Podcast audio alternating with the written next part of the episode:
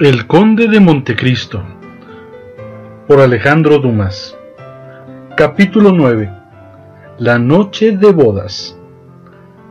Villefort, como ya hemos dicho, se dirigió hacia la plaza de Grand Cause y entrando en casa de la señora de Saint-Méran, halló a los convidados a quienes dejara en la mesa, tomando café en el salón.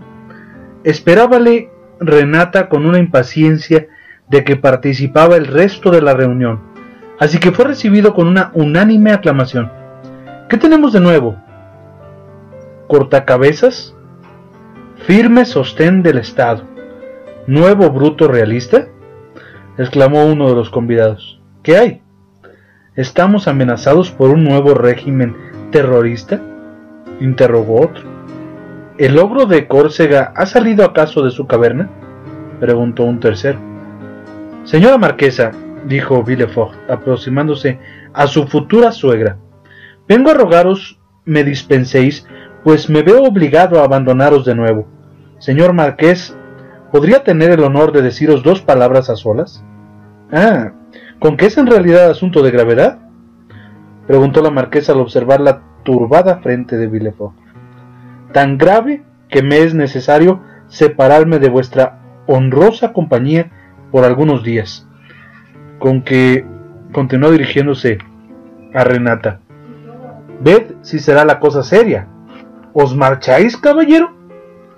exclamó Renata, incapaz de ocultar la emoción que le provocaba tan inesperada nueva. Desdichadamente, sí, señora, contestó Villefort. Es necesario. ¿A dónde vais? preguntó la marquesa. En esto está el secreto de la justicia, señora. Con todo, si se ofrece algo para París, tengo un amigo que marchará allí esta noche y que tendrá un gran placer en cumplir vuestros encargos. Todos se miraron mutuamente. ¿Me habéis pedido una conversación particular? dijo el marqués. Sí, señor. Pasemos a vuestro gabinete, si os parece bien. El marqués tomó del brazo a Villefort y salió con él. Ahora decidme, le preguntó en cuanto estuvieron en el gabinete, ¿qué es lo que pasa? Hablad. Cosas que creo de la mayor gravedad y que exigen que marche enseguida a París. Ahora, Marqués, perdonadme la indiscreta brutalidad de la pregunta. ¿Tenéis rentas del Estado? Toda mi fortuna la tengo invertida en títulos por valor de seis a setecientos mil francos. Vendedlos, pues, marqués. Vendedlos o quedáis arruinado. Pero, ¿cómo queréis que los venda desde aquí? Tendréis un agente de bolsa, ¿no es cierto? Sí. Dadme una carta para él, encargándole que los venda sin perder tiempo. Tal vez llegaré demasiado tarde. Demonios, no perdamos tiempo, pues. Sentóse en el buffet y escribió una carta a su agente de bolsa, dándole orden de vender a cualquier precio. Ahora que poseo esta carta, necesito otra. ¿Para quién? ¿Para el rey? ¿Para el rey? ¿Sí? Yo no me atrevo a escribir así, a su majestad. Si no es de vos de quien la quiero, os encargo tan solo que se la pidáis al señor Salviux.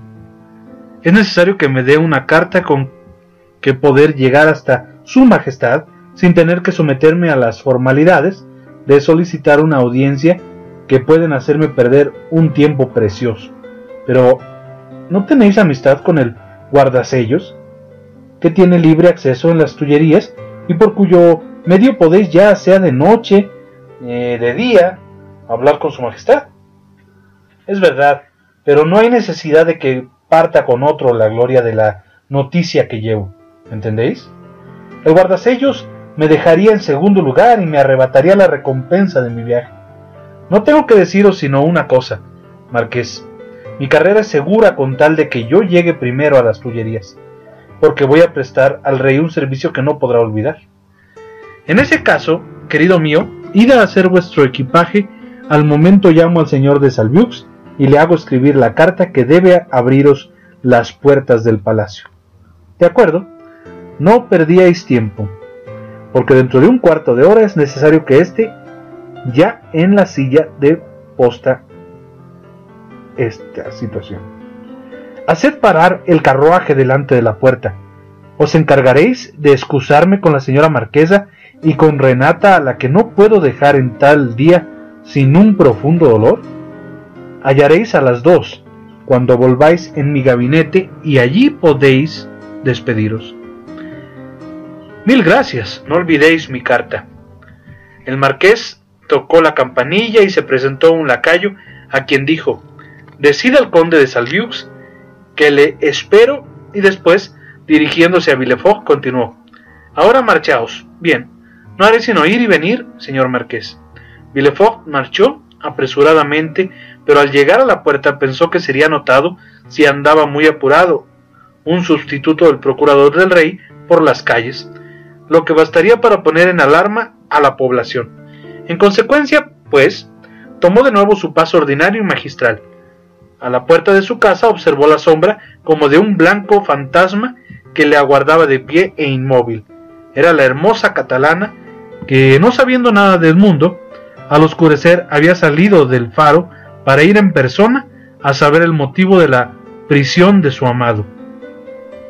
Al aproximarse Villefort se separó de la pared en la que se apoyaba y le salió al encuentro. Dantes había hablado al sustituto de su novia, así que Mercedes no tuvo necesidad de nombrarse para que Villefort la reconociese. Quedó sorprendido a ver la hermosura y noble apostura de la joven, y cuando le preguntó por el paradero de su amado, pareció ser él el acusado a quien ella juzgaba. El sujeto de que habláis, dijo bruscamente Villefort, es un gran culpable, y yo no puedo hacer nada por él, señorita. Mercedes lanzó un gemido y tratando Villefort de pasar adelante, le detuvo por segunda vez diciéndole Pero al menos decidme dónde está, que pueda yo saber si está muerto o vivo. Lo ignoro, no es cosa mía. Y mortificado por su fija mirada y suplicante ademán, desvió a Mercedes y entró en su casa cerrando con prontitud la puerta como si de este modo dejase fuera el remordimiento que ella le provocara. Pero no se desprende uno de él tan fácilmente. Es como la flecha envenenada de que nos habla Virgilio. Aquel en quien se clava tiene que llevarla consigo. Aunque Villefort había cerrado la puerta, al llegar al salón le flanquearon las piernas, lanzó un vehemente suspiro y se dejó caer en una otomana. Entonces, en el fondo de aquel corazón lacerado comenzó a formarse una llaga mortal.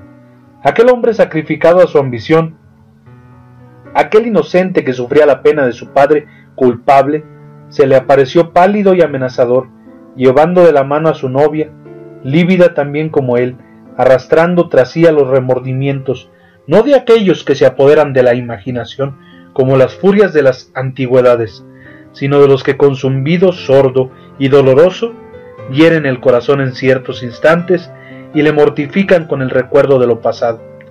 Veneno fatal, cuyas corrosivas punzadas exasperan el mal y le van profundizando constantemente hasta la muerte.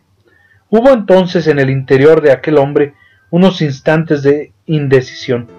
Había ya otras veces perdido la pena capital para otros acusados, sin experimentar más sensación que la resultante de la lucha entre el juez y el procesado, y el recuerdo de aquellos desdichados sentenciados gracias a la fulminante elocuencia que había arrastrado a los jueces o al jurado, no había impreso la menor huella en su alma, porque aquellos acusados eran criminales, o a lo menos Villefort los suponía tales.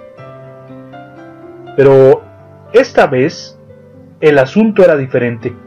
Acababa de imponer a un inocente la pena de prisión perpetua, a un inocente que iba a ser feliz y a quien arrebataba no sólo la libertad, sino también la dicha. Esta vez no había sido juez y sí sólo un verdugo. Pensando todo esto, experimentaba esta sorda agitación que hemos descrito y que hasta entonces le había sido desconocida, resonando en el fondo de su corazón y excitando en él vagas aprensiones, de esta forma es como después de un sufrimiento, si bien que instintivo, violento, entra en conocimiento el herido de que no puede acercar impunemente el dedo a la llaga palpitante y sangrienta hasta que ésta se haya cicatrizado. Pero la herida que recibiera Villefort era de aquellas que no cierran nunca, o que si llegan a cicatrizarse, no es sino para volverse a abrir después más enconadas y dolorosas que antes. Si en estos instantes la amable voz de Renata hubiese resonado en sus oídos pidiéndole gracia, si la hermosa Mercedes hubiese entrado y le hubiese dicho, en nombre de Dios que nos mira y nos juzga, devolvedme a mi prometido, entonces aquella voluntad doblegada, ya por los remordimientos, habría sucumbido del todo, y con mano fría hubiera sin duda alguna arrastrado todos los compromisos que pudieran sobrevenir firmando la orden para poner en libertad a Dantes. Pero no hubo voz alguna que alterase el profundo silencio que en la estancia imperaba, y la puerta no se abrió más que para dar paso a la ayuda de cámara de Villefort, que vino a decirle que estaban enganchados los caballos a la silla de posta. Villefort se levantó y como un hombre que vence en una lucha interior, se dirigió a su escritorio, llenó sus bolsillos con cuanto oro pudo recoger de un cajoncito, dio una vuelta por el aposento en ademán despavorido, puesta la mano en la frente y articulando palabras inconexas, y por fin, sintiendo que su ayuda de cámara acababa de ponerle la capa, salió del aposento, se metió en el carruaje y dio en breves palabras la orden de dirigirse a la calle de Gran Cruz, casa del marqués de San Merran. El desdichado Dantes quedaba condenado. Conforme a lo prometido por el señor de San Merran, Villefort halló a la marquesa y a Renata en el gabinete. Al ver a Renata, el joven se estremeció, pues temió que se interesase de nuevo por la libertad de Dantes. Pero desdichadamente, preciso es decirlo, a la joven no le preocupaba sino una cosa, la marcha de Villefort. Le amaba, y éste iba a partir cuando se aproximaba el instante de ser su esposo, Villefort no podía asegurar cuándo estaría de regreso, así es que Renata, en vez de compadecer e interesarse por Dantes, maldecía en su interior al que por su crimen la separaba de su amado. Y Mercedes, ¿qué es lo que podía hacer? La pobre Mercedes halló a Fernando, que la había seguido al volver la esquina de la calle de la había vuelto al barrio de los catalanes y examiné desesperada. Se dejó caer sobre su cama. Junto a esta cama se puso Fernando de rodillas y tomando la yerta mano de Mercedes, que no pensaba en retirarla, la cubrió de ardientes besos que Mercedes no sentía. Así transcurrió la noche. La lámpara se apagó en cuanto hubo consumido todo su aceite, pero no por ello notó Mercedes la oscuridad, como tampoco había percibido la luz, y llegó el día sin advertirlo tampoco. El dolor había cubierto sus ojos con una venda que no le permitía ver sino a Edmundo. Ah, ¿estás aquí? dijo viendo a Fernando. Desde ayer no me he separado de ti. En cuanto al señor Morrel, no desmayó ni menos se dio por vencido. Tuvo conocimiento de que después del interrogatorio había sido Dantes conducido a la cárcel entonces corrió a casa de sus amigos, presentóse en la de las personas más influyentes de Marsella, solicitó su medicación,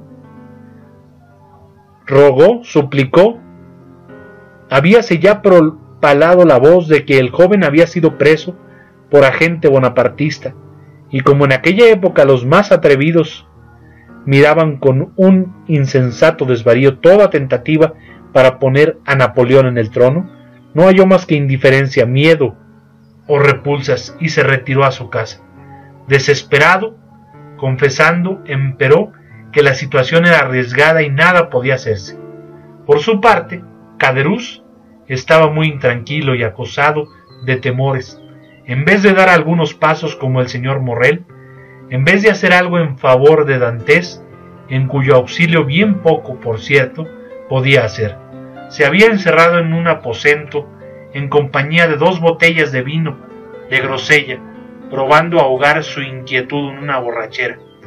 Pero en el estado en que se encontraba su espíritu, eran poca cosa dos botellas para embriagarse.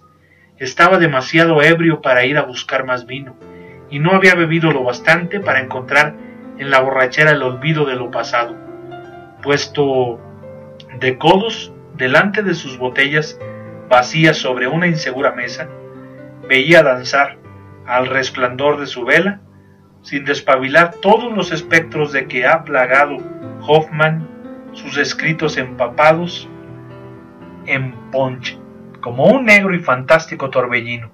Solo Danglars quedó tranquilo y sereno, y hasta alegre, porque a más de vengarse de un enemigo, aseguraba a bordo del faraón el puesto que temía perder. Danglars era uno de aquellos hombres de especulación que nacen con una pluma cruzada en la oreja y un tintero en lugar de corazón. Todo lo reducía a una operación de restar o multiplicar, y un guarismo le parecía más valioso que un hombre, cuando este número podía acrecentar el total que aquel hombre podía disminuir. Danglars, pues, se acostó a la hora acostumbrada y durmió tranquilamente. Villefort, después de haber recibido del señor de Salviux la carta, besó a Renata en ambas mejillas, besó también la mano de la señora de San Merran, y después de dar un vivo apretón, dos manos al marqués, un gran apretón, montó en su vehículo tomando con rapidez el camino de Aix. El padre de Dantes estaba traspasado de dolor e inquietud. En cuanto a Edmundo, ya sabemos lo que le sucedió.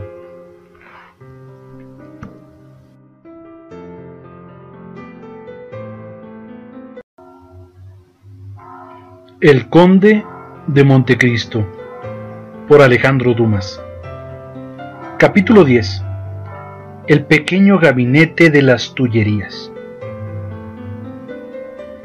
Dejemos a Villefort proseguir su viaje hacia París, en cuyo camino, gracias a su liberalidad con los conductores, devora la distancia, y penetremos a través de dos o tres salones que proceden al saloncito de las Tullerías, cuya arqueada ventana es muy conocida por haber sido el gabinete favorito de Napoleón y de Luis XVIII, y por serlo, todavía hoy día, del rey Luis Felipe. Allí, en aquel gabinete, sentado delante de una mesa de nogal que había traído de Harwell y que por una de esas rarezas tan familiares en los grandes personajes era su mueble predilecto, el rey Luis XVIII. Escuchaba con mucha indiferencia a un hombre de 50 a 52 años, de cabellos grises y aspecto noble y severo. Al mismo tiempo que iba anotando al margen de un volumen de Horacio, edición de Griffius, bastante incorrecta, aunque muy buscada, y que prestaba ancho campo a las sagaces observaciones filosóficas de su Majestad. ¿Qué decías, caballero? Estoy muy inquieto, señor. ¿De veras? ¿Habéis visto en sueños siete vacas gordas y siete vacas flacas? No, señor, porque eso no anunciaría sino siete años de fertilidad y siete de esterilidad, y con un rey tan previsor cual la escasez no sería de temer. ¿Sobre qué otra plaga, pues, finca vuestro infundado temor, mi querido de Blacas? Señor, yo creo tengo datos para creer que se está formando una tempestad hacia el mediodía. Pues yo, mi queridísimo duque, respondió Luis XVIII, os creo muy mal informados sé positivamente que, muy al contrario, el tiempo es bueno en esta costa. Como hombre de fino espíritu que era Luis XVIII, gustaba de la broma fácil. Señor, aunque no sea más que para tranquilizar a un fiel servidor, ¿No podría mandar al Languedoc, a la Provenza y al Delfinado algunas personas de confianza que se informasen y dieran cuenta del estado de las tres provincias? Conimus surdis, respondió el rey continuando sus anotaciones. Señor, respondió riendo el cortesano para dar a entender que comprendía el hemistiquio del poeta de Venusa. Puede con razón confiar si atiende solo al espíritu de toda la Francia, pero yo creo no ir muy descaminado al temer una loca tentativa. ¿De parte de quién? De Bonaparte, o por lo menos de sus partidarios. Mi querido de Blacas, ¿me impedís el trabajar con vuestros terrores? Y vos me impedís dormir con vuestra seguridad. Esperad, mi querido duque, esperad. He hecho unas notas muy de mi gusto al pastor cum traeret. Esperad. Y después continuaréis. Hubo un momento de silencio durante el que Luis XVIII ponía una nota en letra lo más menuda posible al margen de su Horacio. Después de concluido, dijo, levantándose con la complacencia de un hombre que cree haber tenido una idea nueva cuando no ha hecho sino comentar la de otro. Proseguid, mi querido duque, ya os escucho. Señor, dijo de Blacas, que había tenido durante un instante la esperanza de explotar a Villefort en provecho suyo. Me veo obligado a deciros que no son ligeros rumores destituidos de fundamentos, simples proyectos, castillos en el aire. Los que me intranquilizan es un hombre pensador que posee toda mi confianza y encargado por mí de celar el mediodía, que acaba de llegar en posta para decirme grandes peligros amenazan al rey, y por lo tanto he venido volando, señor. Maladushis avid domum, dijo Luis XVIII, continuando sus notas me manda que no insista más sobre este punto? No, mi querido duque, pero extended la mano. ¿Cuál?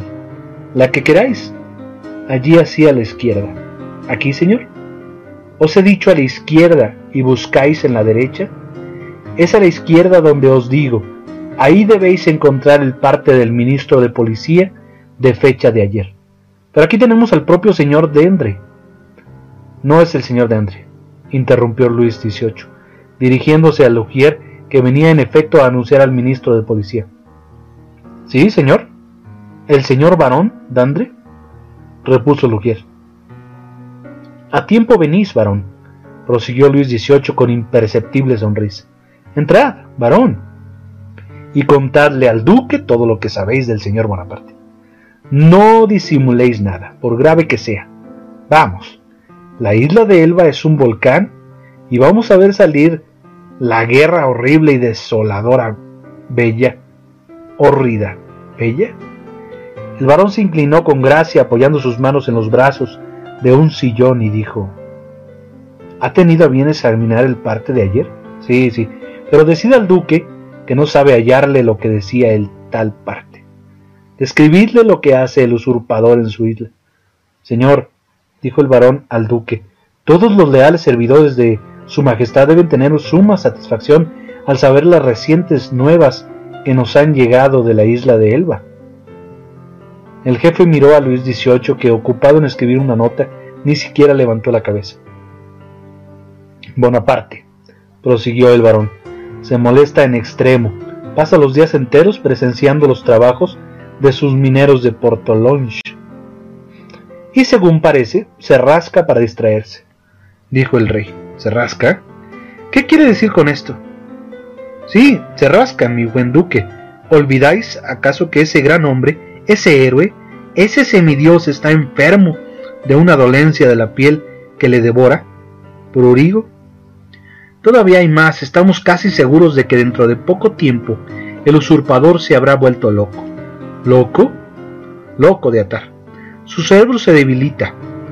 Ora llora a moco tendido, ora ríe a carcajadas descompasadas, ora pasa horas enteras a orillas del mar, arrojando piedrecitas, y cuando estás han pegado cuatro o cinco botes a flor de agua. Queda tan satisfecho como si hubiese ganado otra batalla, cual la de Marengo o Austerlitz. Ved si no son estas verdades, señales innegables de locura. O de cordura, señor varón. O de cordura, dijo Luis XVIII, riéndose. Arrojando piedrecitas al mar es como se recreaban los grandes capitanes de la antigüedad. Ved si no a Plutarco en su vida de Escipión el africano. De Blacas quedó pensativo al ver esta indiferencia. Villefort, que no se lo había querido decir todo, para que no le despojasen de todo el beneficio del secreto, le había dicho lo suficiente para llenarle de graves inquietudes. Vamos, vamos, André, dijo Luis XVIII. De Blacas no está convencido todavía, pasada la conversión del usurpador. El ministro de policía se inclinó. Conversión del usurpador murmuró el duque, mirando al rey y al varón como dos pastores de Virgilio. ¿El usurpador se ha convertido? Completamente, querido duque. A los buenos principios. Explicad esto, varón. Ya veréis de qué se trata, señor duque, dijo el ministro con la más grande seriedad del mundo. Últimamente Napoleón ha pasado revista y como dos o tres de sus viejos gruñones, como él les llama, manifestasen sus deseos de volver a Francia. Los ha despedido, exhortándolos a servir al buen rey. Estas fueron sus propias palabras, señor duque, estoy seguro. Con que mi querido de Blacas, ¿qué os parece? prosiguió, suspendiendo sus apuntes sobre el volumen abierto delante de él. Os digo, señor, que o el señor director de policía o yo nos equivocamos, pero como es imposible que sea el efecto de policía, ¿quién se engaña con este jefe? Pues que le está dado el honor y guarda de esta situación a su majestad. Es probable que sea yo el que padezca error. Con todo, señor, con el beneplácito. Desearía interrogar al sujeto de quien hable con anterioridad y aún me atreveré a rogar que se digne a hacerlo por sí mismo. De muy buena gana, duque. Con vuestra recomendación recibiré a quien queráis, pero deseo recibirle en disposición de combatir. Señor, ¿tenéis algún informe de fecha más reciente que esta? La de este es el 20 de febrero y estamos a 3 de marzo. No lo tengo, señor, pero lo espero de un momento a otro. Desde esta mañana faltó de la oficina y puede que durante mi ausencia haya llegado alguno. Id, pues, a la prefectura y si hay alguno de traerle. Y si no hay, en ese caso, redactad uno. ¿No es así como se acostumbra a hacer? Oh, Señor. A Dios gracias, en este asunto no hay necesidad de inventar nada. Cada día vemos llenas nuestras oficinas de partes detalladas, procedentes de una multitud de pobres diablos, que confían alcanzar una ligera muestra de reconocimiento por servicios que no presentan, pero que ellos quisieran presentar pues que reducen sus comunicaciones a datos vagos, aguardando que algún suceso casual dará avisos de certeza a sus predicciones. Está bien, con que id, caballero, y acordaos de que os espero, no tengo otra cosa que ir y venir, señor. Dentro de diez minutos estoy aquí. Y yo, señor, voy a buscar a mi mensajero. Esperad, esperad. Realmente, de Blacas, es preciso que cambie vuestras armas os daré un águila con las alas desplegadas teniendo entre sus garras una presa que trata en vano de escapar. Con esta divisa, Tenax, señor, aguardo vuestras disposiciones. Quisiera consultaros sobre el Molly Fugiens Anelitu. ¿Ya sabéis que se trata del ciervo huyendo delante del lobo? ¿No sois cazador y montero mayor de la casa? ¿Qué os parece de esta frase de doble idea, el Molly Anelitu? Estupendo, señor pero mi mensajero es como el siervo de quien habláis, puesto que acaba de correr 220 leguas en posta, gastando apenas tres días en el viaje. Es tomarse mucha molestia y fatiga, mi querido duque, cuando tenemos el telégrafo que no emplea más de tres o cuatro horas, y esto sin el menor cansancio. Ah, señor, no correspondéis al interés del desdichado joven, venido de tan lejos con tanto celo por dar una útil advertencia. Aunque no sea más que por complacer al señor de Salviux, que me lo recomienda recibirle bien, os lo ruego. El señor de Salviux, el gentil hombre de mi hermano, El mismo. ¿Verdad? Sé que está en Marsella. De allá me escribe. ¿Y os habla también en su carta de esa conspiración? No, señor, pero me recomienda a Villefort, encargándome le haga llegar esto. ¿El señor de Villefort? exclamó el rey. ¿El mensajero se llama señor de Villefort? Sí, señor, y viene de Marsella, en persona. ¿Por qué no me dijisteis su nombre desde el comienzo? Señor, no creía que le conociese. Pues le conozco, le conozco, mi querido de Blacas. Es un hombre formal, de miras elevadas, y sobre todo ambicioso en extremo. ¿Y vos conocéis a su padre? ¿A su padre? Sí, Noitier. ¿Noitier? ¿El girondino? ¿Noitier el senador? El mismo.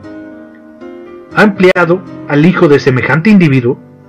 Querido duque, ya os he dicho que Villefort era ambicioso por ascender, sería capaz de sacrificarlo todo, hasta a su mismo padre. En ese caso, señor, ¿podría hacerle pasar?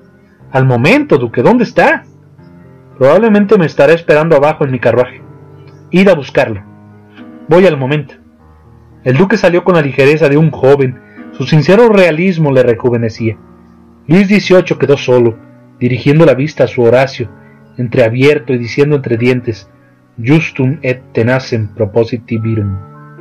El señor de Blacas volvió a subir con la misma celeridad con que bajara, pero en la antecámara le fue necesario invocar la autoridad real, el empolvado traje de Villefort, nada conforme con la etiqueta del palacio. Había excitado la susceptibilidad del maestro de ceremonias, que se admiró en extremo al ver que aquel joven trataba de presentarse de aquella forma ante el rey, pero el duque allanó todas las dificultades con una sola palabra, de orden de su majestad. A pesar de las observaciones que siguió haciéndole el maestro de ceremonias, Villefort fue introducido. El rey seguía sentado y en la misma actitud en que lo dejara el duque. Al abrir la puerta, Villefort se halló cara a cara con el rey. El joven magistrado se detuvo respetuosamente. Entrad, señor de Villefort. Villefort saludó y adelantó algunos pasos, esperando a que el rey le dirigiera la palabra. Señor de Villefort, el duque de Blacas dice que tenéis que comunicarme un asunto de suma importancia. Señor, el duque tiene razón, y yo espero que, desde luego, convendrá en ello. Ante todo, caballero, es tan grave el mal que venís a anunciarme como se han empeñado en hacérmelo creer.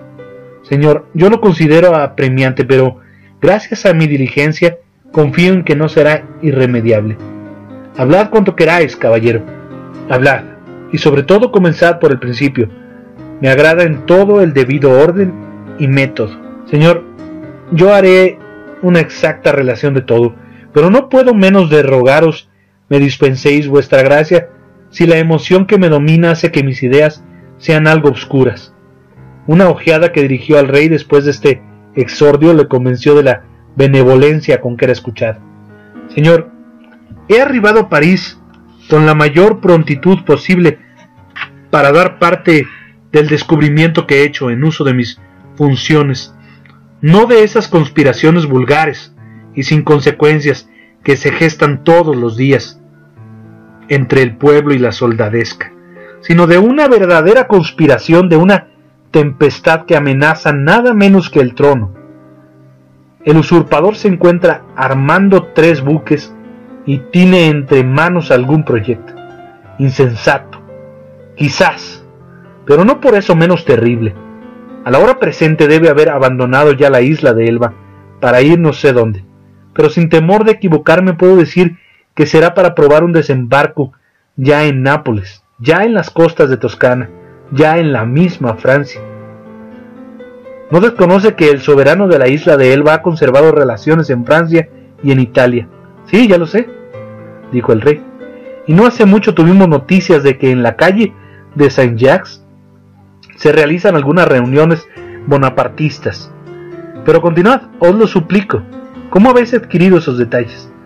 Señor, por el resultado de un interrogatorio que tuve que hacer en Marsella a un sujeto a quien vigilaba de mucho tiempo atrás y a quien hice prender el mismo día de mi partida. Este hombre marino rebelde y de ideas bonapartistas que me le hicieron sospechoso.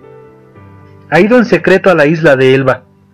Ha visto al gran mariscal, quien le encargó una misión verbal para un bonapartista de París, cuyo nombre no lo he podido arrancar, pero esta misión era con el fin de preparar los ánimos para una restauración. Haceos cargo que os hablo de lo que dijo en su interrogatorio, señor, a una restauración que no está muy lejos. ¿Y dónde se encuentra ese hombre? Encarcelado, señor. ¿Y el asunto os ha parecido grave? Tan grave, señor, que habiendo tenido conocimiento de este suceso, al encontrarme en un festín de familia el mismo día de mis esponsales, lo he abandonado todo, novia y amigos, sin pérdida de tiempo, a fin de venir a poner a los pies los temores de estaba poseído y las seguridades de mi adhesión y respeto. No es verdad que había un proyecto de matrimonio entre vos y la señorita de San Meran, la hija de uno de los más fieles servidores. Sí, sí, pero volvamos al complot, señor de Villefort. Señor, temo que más que un complot se trate de una verdadera conspiración una conspiración en los tiempos que corremos. Es una cosa fácil de tramar, pero muy difícil de llevar a buen éxito, por la misma razón de que restablecido hace poco en el trono de mis antepasados tenemos a un tiempo fija la vista sobre lo pasado, lo presente y lo futuro. Hace diez meses que mis ministros redoblan su vigilancia para que el litoral del Mediterráneo esté bien guardado. Si Bonaparte desembarca en Nápoles, la coalición se le echará encima antes de que pueda llegar a Piombino. Si desembarca en Toscana, entra en país enemigo. Si en Francia, será tan solo con un reducido número de hombres y le exterminaremos desde luego, execrado como es por el pueblo. Tranquilizaos, pues, pero no por eso desconfiéis de nuestra real munificencia. Ah, he aquí al señor director de policía, exclamó el duque apareció en realidad en el umbral de la puerta el jefe de policía, pálido, tembloroso, y cuya mirada incierta daba a entender le había sorprendido algún imprevisto suceso. Villefort hizo ademán de retirarse, pero un apretón de manos de Blacas le detuvo.